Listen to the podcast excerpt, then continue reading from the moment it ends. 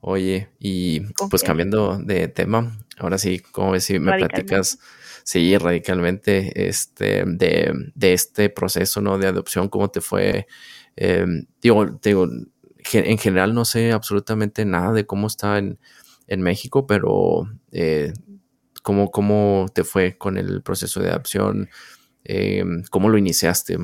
Te voy a decir en general y en lo particular. En general está muy difícil, digo, tampoco sé mucho del proceso de adopción, sé que está muy difícil porque eh, a menos que tú ya tengas, o sea, el proceso va así, tú tienes que tener como una certificación de que eres papá adoptivo y después de esa certificación te hacen, tomas un curso en el DIF, después de esa certificación te hacen así como todos los... Eh, análisis psicológicos, físicos, mentales, de todo tipo, este, para ver si eres apto para, como primero mentalmente y físicamente si eres apto para, y, económicamente si eres apto para adoptar un niño, y también tienes que hacer este curso donde te diga el DIP si, puedes tú adoptarlo, ¿no? O sea, te dan ahí como que te preparan, que la verdad siento que no sirve de mucho, pero bueno. Y ya después de eso, si tú no tienes un, como, o sea, mi caso era especial, pues, pero puedes empezar a buscar en una casa hogar o en un lugar o a lo mejor a palabrar con alguien, ¿no? Adoptar en una casa hogar está del terror y está súper difícil y está muy mal planeado y la gente pues ni quiere adoptar porque planteaban el caso, por ejemplo, de estos niños que nos hemos enterado que dejan ahí en la calle tirados en un bote de basura. Esos niños, digamos que los recoge el Estado y siempre la primera persona o a quien le quieren dejar un bebé es a su mamá o sea, siempre lo único o lo que más quieren es dejarlo con su familia, no darlo en adopción, no darlo a nadie, ¿no?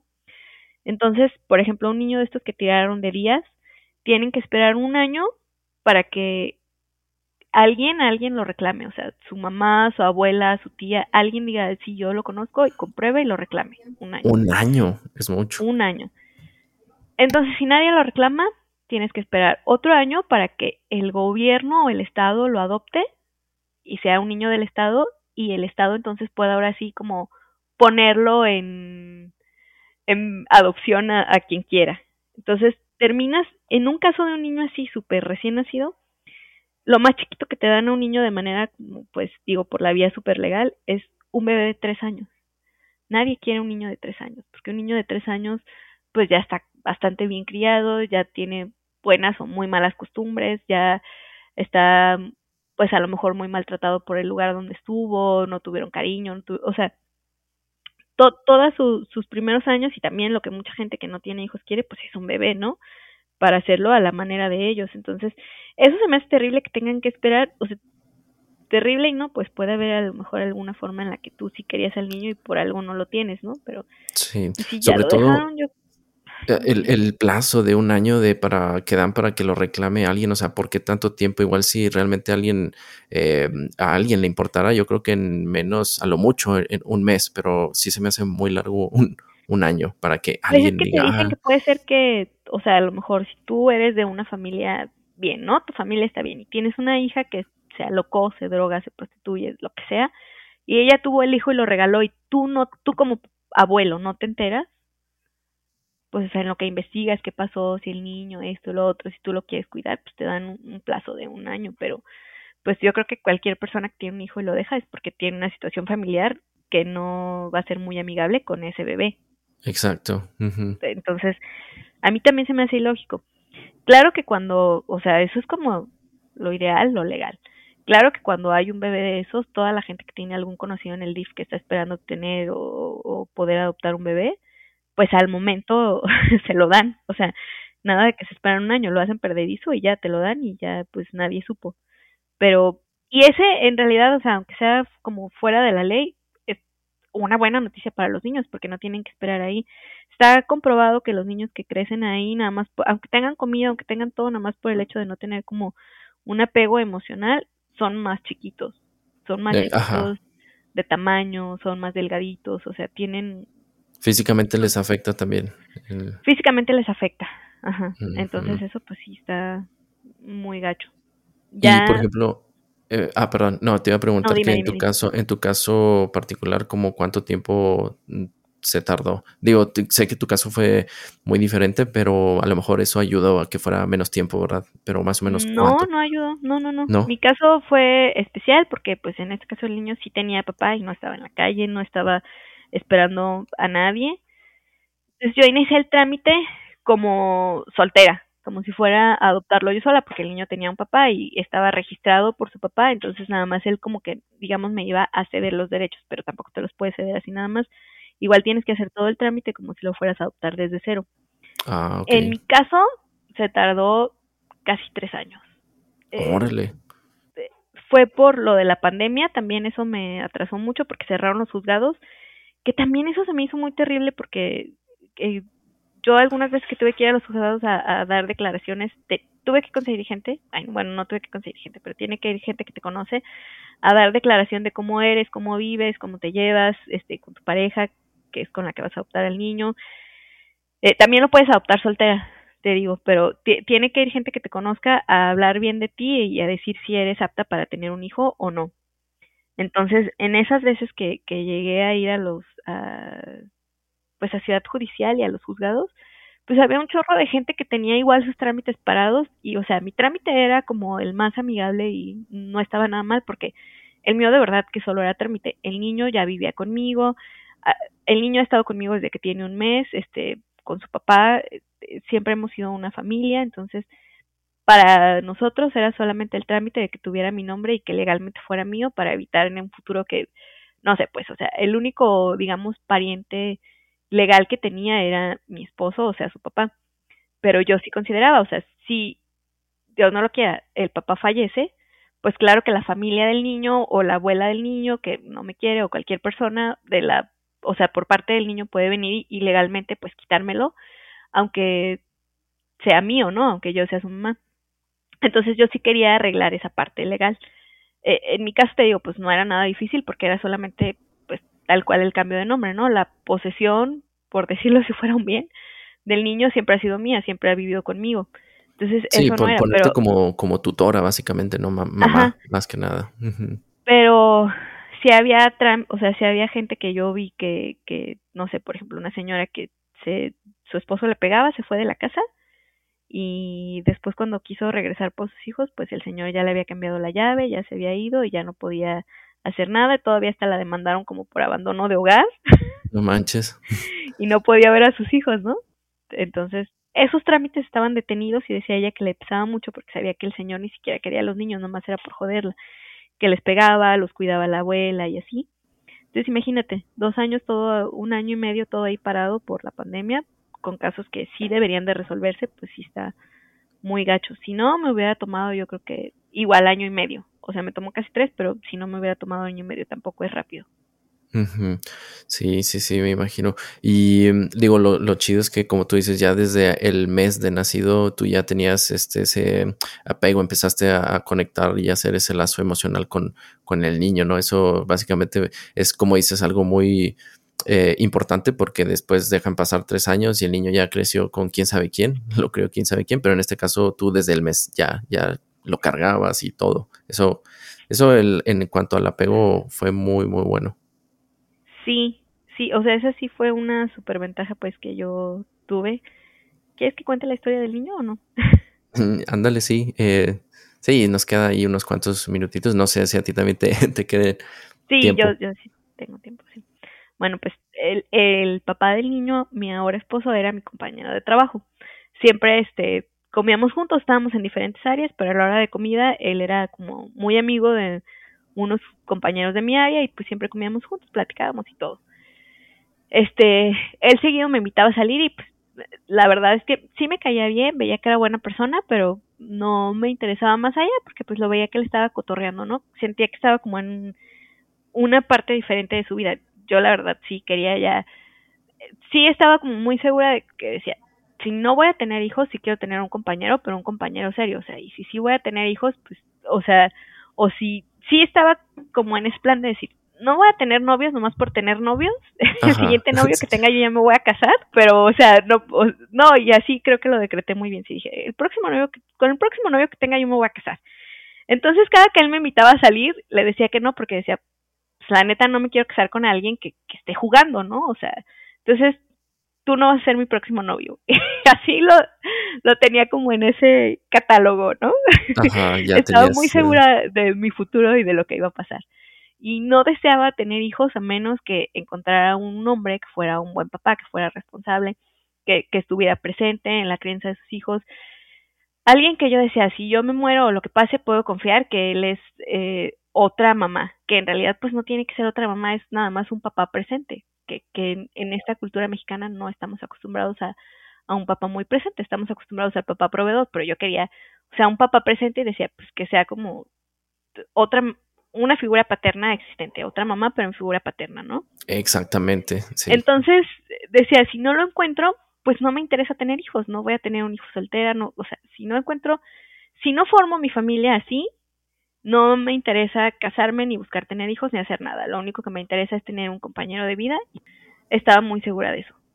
Este, bueno, entonces hasta ahí como ese, ese paréntesis de lo que yo quería para mí. Comía con él siempre, eh, con él y con varios, pues no comíamos nunca solos. Y pero siempre estaba él ahí. pero siempre estaba él ahí. Y me invitaba a salir y algo le decía, no, pues no, porque sí lo veía que a él le encantaba la fiesta, tomar, salir, y pues yo de verdad que sí estaba en otro punto de mi vida. Este, entonces, este, un día eh, nos contó, ¿no? De que, ay, no, el fin de semana salí, conocí, él andaba en moto, le gustaban mucho las motos y tenía motos padres. Entonces dijo, salí, conocí a una chava que anda en moto y no sé qué, y... y, ah, ahí me escuchas, Sí, sí, sí me escucha. Ah, es que pone ahí offline. Sí, Perdón, síguele. Va. Bueno, pues entonces, este, conoció a esta chava ese fin de semana y ella andaba en moto igual que él y pues así, ¿no? De que el amor de su vida. Y dije, ay, mira, me invitaba. Ese día me acuerdo que sí me molesté un poco, pero después dije, qué ilógica, ¿no? Porque siempre lo rechazo y ahora que ya conoció al amor de su vida, me... ahora sí te entró el celos y... Es puramente orgullo. Dije, la verdad es que no me interesa, es puramente orgullo. Seguí con él como siempre, pues porque la verdad es que no éramos nada, ni siquiera habíamos salido nunca. Nada más sí me llamó la atención que dijo, no, pues si ya nos fuimos a vivir juntos. Y sí dije, híjole, tal vez la está yo juzgando, ¿no? La verdad es que no me importaba. Y así pasó. A los tres meses se fueron a vivir, bueno, a la semana se fueron a vivir juntos y a los tres meses la chava ya estaba embarazada. Entonces, ah, la este, madre, muy rápido. Sí, yo sí decía, no manches, o sea, ni la conoce, ni sabe. No pierde el tiempo el compadre. Sí, no, no, va, va rápido, ¿no? Este, y así pasó y, y yo me acuerdo que decía, pues ojalá que todo salga bien, pero sí como que decía, pues esto no, no, no pinta para, para bien para nada. Este, a los cuatro meses por ahí se separaron, porque pues obviamente pues, no se conocían, se apresuraron muchísimo y demás, pero él seguía haciéndose cargo de, de todas las cosas del niño, ¿no?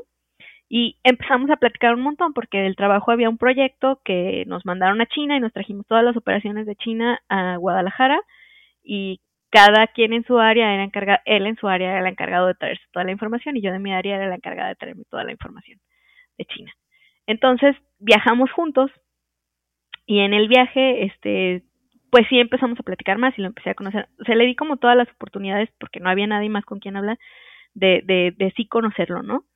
Este, y ya me dijo, no, pues es que la verdad me, me aloqué, o sea, fue como de conocer a una persona que, que tenía los mismos gustos que yo y así, pues, o sea, la cagué durísimo, pero pues, y no, porque pues ya voy a tener un hijo y demás, así me contaba.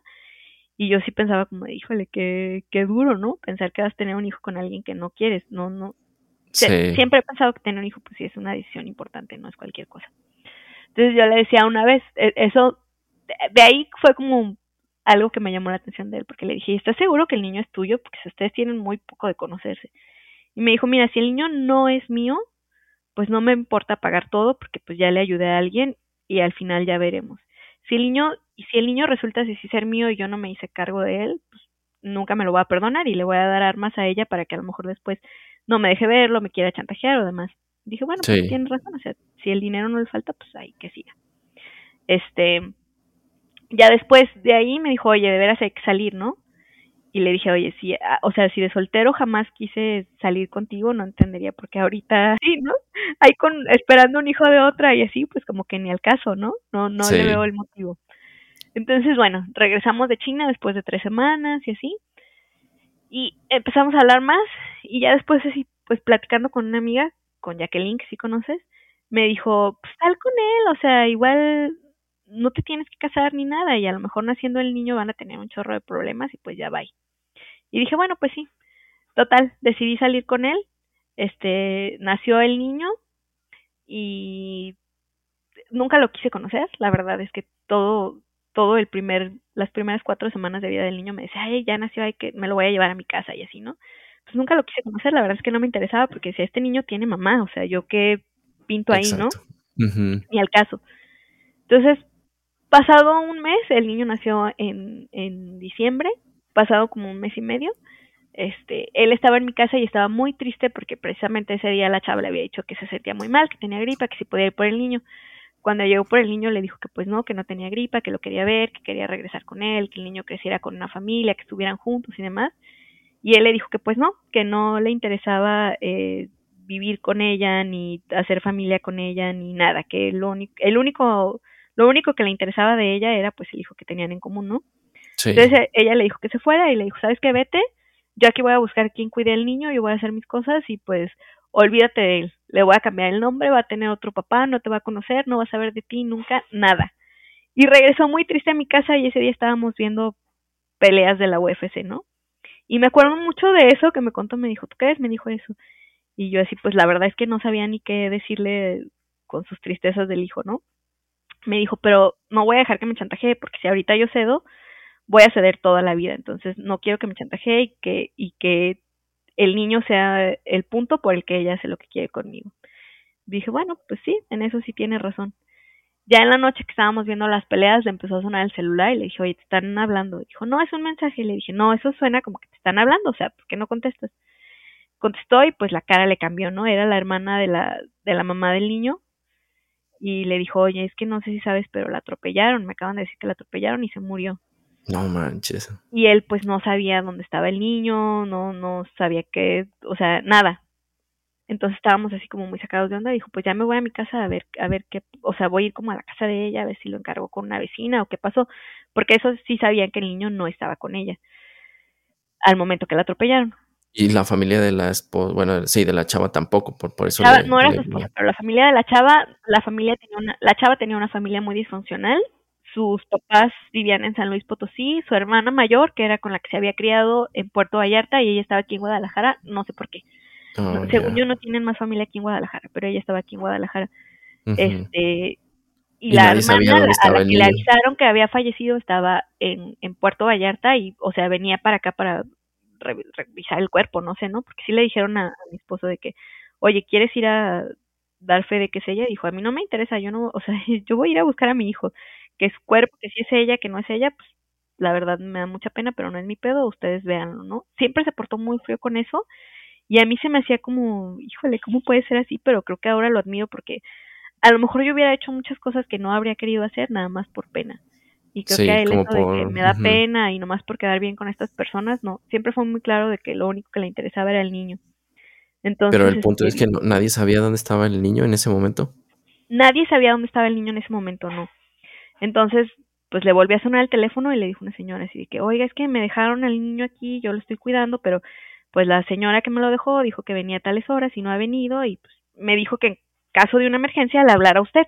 Este, y dijo, ah, pues yo soy el papá del niño y la señora ya no va a ir porque se murió.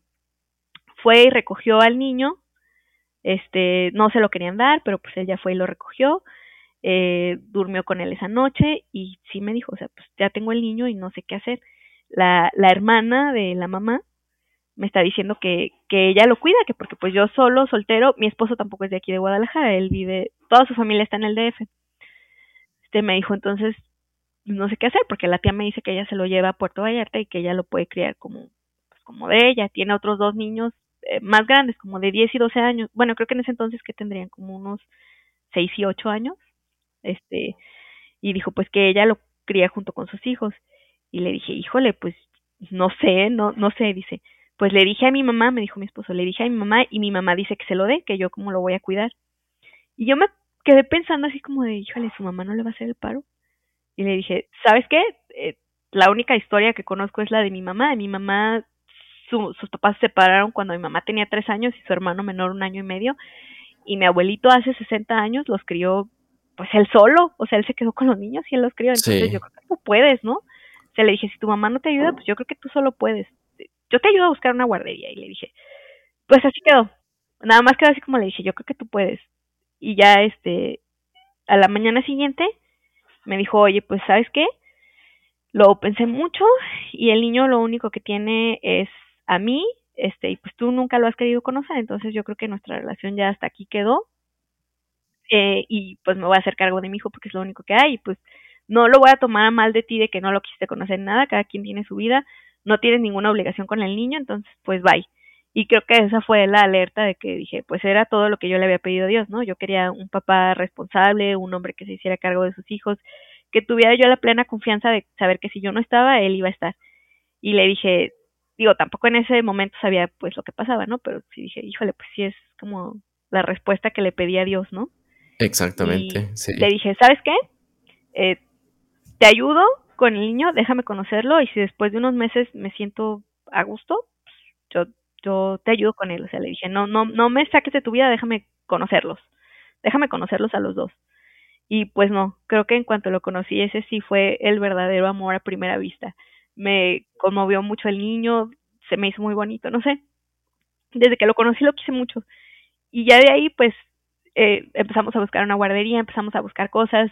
Su ropa, la familia de la chava, mi esposo no tenía llaves de la casa. Este, habían comprado, estaban pagando una casa juntos. Él no tenía llaves de la casa y la familia de la chava sí. Entonces el día que ella se murió, él solo recogió al niño con la pañalera y fue lo único que tenía de la pañalera y un portabebés. Eh, se murió la chava un sábado, toda la siguiente semana, así como de lunes a jueves, fueron a, a, a enterrarla a San Luis Potosí y demás. Y el viernes les dijo él, oigan, necesito las llaves de la casa y las cosas porque pues necesito las cosas del niño, no tiene nada. Y la tía se había llevado todo se llevó la ropa, se llevó todo. Lo único o sea, que no se o sea, llevó tenían pensado llevarse al niño, por, por eso se llevaron la ropa. No, sé, porque dijo, pues es que yo ya me llevé todo. Entonces le dijo mi esposo, sí, pero yo ya te dije desde el día uno que el niño se va a quedar conmigo. Y le dijo, pues sí, pero es que pensé que al final ibas a decir que me lo dabas, entonces yo ya regalé las cosas. Y nos robaron todo. Nos dieron un niño peor que un perro de la calle. O sea, no teníamos ropa, no teníamos nada. Lo único que nos regalaron fueron pues lo que no se pudieron llevar, como que la cuna, sí, como los muebles, pues, pero la ropa, había muchísima ropa que mi suegro había comprado, que no tenía, había muchísima ropa que mi esposo y yo habíamos comprado para el niño, que no estaba, todo lo regalaron. O sea, lo único que tenía el niño era la pañalera de ese día y ya, no había más. No había comida, no tenía vacunas, no te, o sea, lo único que tenía ese niño era que lo habían registrado, porque pues mi esposo había insistido en registrarlo con su nombre y ya. No lo habían llevado a vacunar jamás, eh, pues la ropa se la robaron toda. Mm, así. Sí. ¿Y cuántos meses tenía para entonces el, el bebé? ¿Como unos un mes. tres, cuatro? Un mes. Ah, un mes, ok. Un mes. Un mes. Tenía como un mes y dos semanas. Ya. Sí, cuando, cuando nos lo quedamos, cuando nos robaron la ropa y todo. A mí se me hizo, o sea, la forma más vil de cómo le robas la ropa a un bebé. Exactamente, independientemente de quién se lo iba a quedar o qué iba a pasar con el bebé, es como que pues ahí déjala, ¿no? O sea, todo. Sí, como que ¿por qué te llevas la ropa si no te llevaste al niño, no? Exactamente. Todos se quedaron.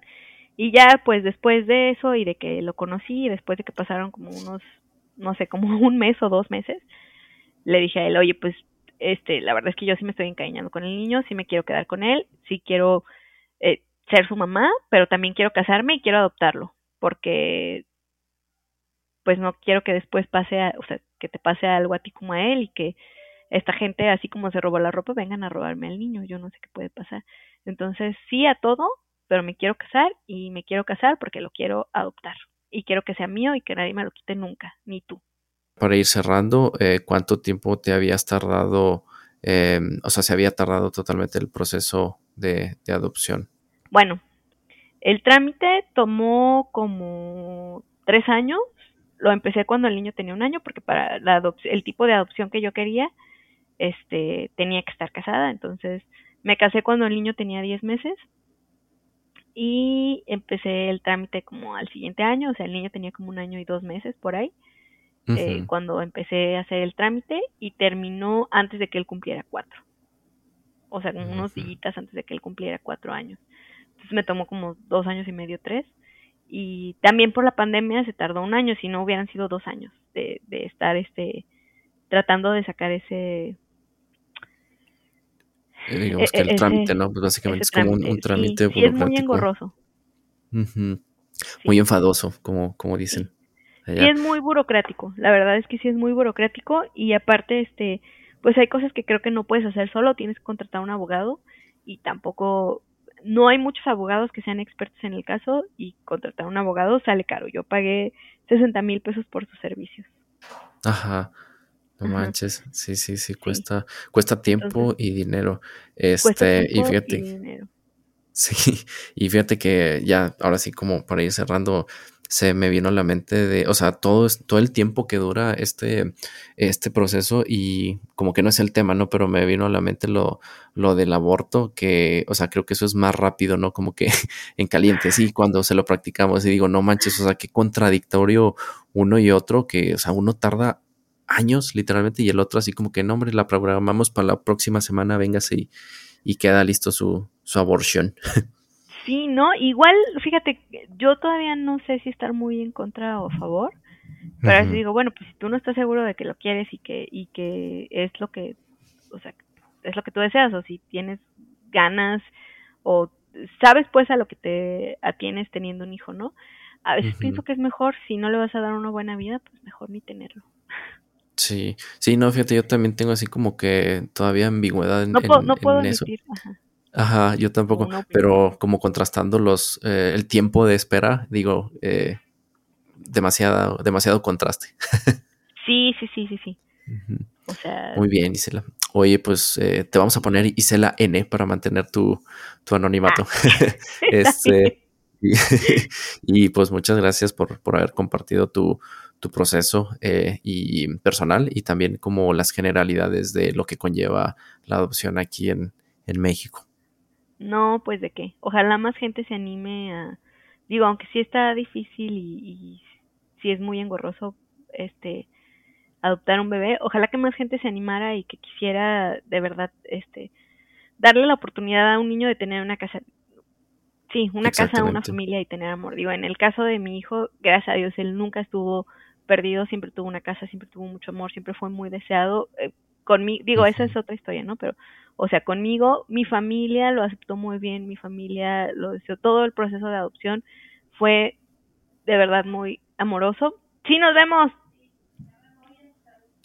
Sí, nos vemos el jueves. perdón. ahí va a salir muy, random ahí. muy amoroso. Este, mis papás también tuvieron que firmar un chorro de cosas porque tenían que aceptar que pues que tenía un niño que a lo mejor no era biológico, pero que tenía un niño y que si yo me moría, él también adquiría derechos sobre mí, ¿no? Sobre, o sea, como yo tengo derechos con él, él tiene derechos hacia mí. Si, si yo tuviera una herencia, mis papás se mueren y yo no estoy y hay una herencia que cobrar, él claro que la puede cobrar. Mis papás tenían que firmar de, de que estaban enterados y que lo aceptaban y lo firmaron súper bien, ¿no? Entonces, digo, eso es a lo mejor como para otra historia, pero la verdad que en mi casa, en mi casa y en mi caso, él nunca, nunca sufrió por falta de amor, ¿no? Pero hay muchos niños que sí sufren por falta de amor y es horrible que seas tan inconsciente tú de a lo mejor de decir, pues me pongo un condón, me tomo una pastilla o me hago un aborto, de traer gente al mundo que creo que ya hay mucho sufrimiento como para hacerlo sufrir más de a gratis, ¿no? Por, por no pensar, por ser inconsciente. Sí, no, en tu caso muy personal, como que, o sea, se, de hecho le sobró, ¿no? Como todo, todo el cariño y, y, y el amor básicamente. Gracias a Dios siempre le ha sobrado. Me decía la abogada que, o sea, un día estábamos pues platicando si yo quería eh, que él supiera o no, y le dije, pues claro que quiero que sepa porque sé que no puedo tapar el sol con un dedo y porque a veces lo buscan y porque pues, toda la gente sabe, e, es más, o sea, no hay una foto mía de embarazo, no hay muchas cosas, ¿no? Entonces también él merece saber todo sobre todo merece saber que esta sí es una historia de amor, que yo lo adoro, que no hay nadie más que lo quiera. O sea, siempre le digo, no hay nadie en el mundo que te quiera más que yo, porque a lo mejor, este, pues mi esposo no tenía opciones, era su hijo y tenía que cuidarlo, pero yo decidí quererlo, cuidarlo y decidí ser su mamá. Entonces creo que no hay nadie en el mundo que lo quiera más que yo. Sí, y, y bueno, ya como un comentario agregado, como, bueno, la principal audiencia son de, Estados Unidos y de hecho, por ejemplo, tú que eres residente, yo no sé si en Estados Unidos de repente haya noticias como las de aquí de México, ¿no? De que, ah, se encontraron un niño en un contenedor de basura. Eso yo no sé si ocurra en Estados Unidos, pero, ajá, pero aquí, por ejemplo, en México sí, ¿no? O sea, vemos noticias de que encontraron a un niño abandonado en una bolsa literalmente y, y digo, al menos para que conozcan también pues esa parte que ocurre idiosincráticamente y socialmente aquí en en, el país, ¿no? Y, y, bueno, ojalá en Estados Unidos no, no pase tanto, no sé. como que a lo mejor no se, no se visibiliza tanto como acá. Sí, sí, sí, sí, a lo mejor se queda como en las noticias locales, pero yo creo que sí, sí debe Puede que haya. sí. Pues nuevamente muchas gracias Isela y pues bueno, ahí este luego hablamos de otro tema también que, que se te antoje y chido. tengo muchos temas. Pero ojalá que este sí le sirva a alguien a que haga conciencia y que adopten un niño. Si no de perdis, que patrocinen un niño. Hay muchas instituciones en las que los puedes patrocinar, al menos para que coman bien o para que aseguren una comida, que patrocinen un niño. Así es. Pues bueno, muchas gracias Isela y ahí, ahí estamos en contacto. Sas. Muchas Cuídate. Gracias. Hasta luego. Chao, chao. Bye.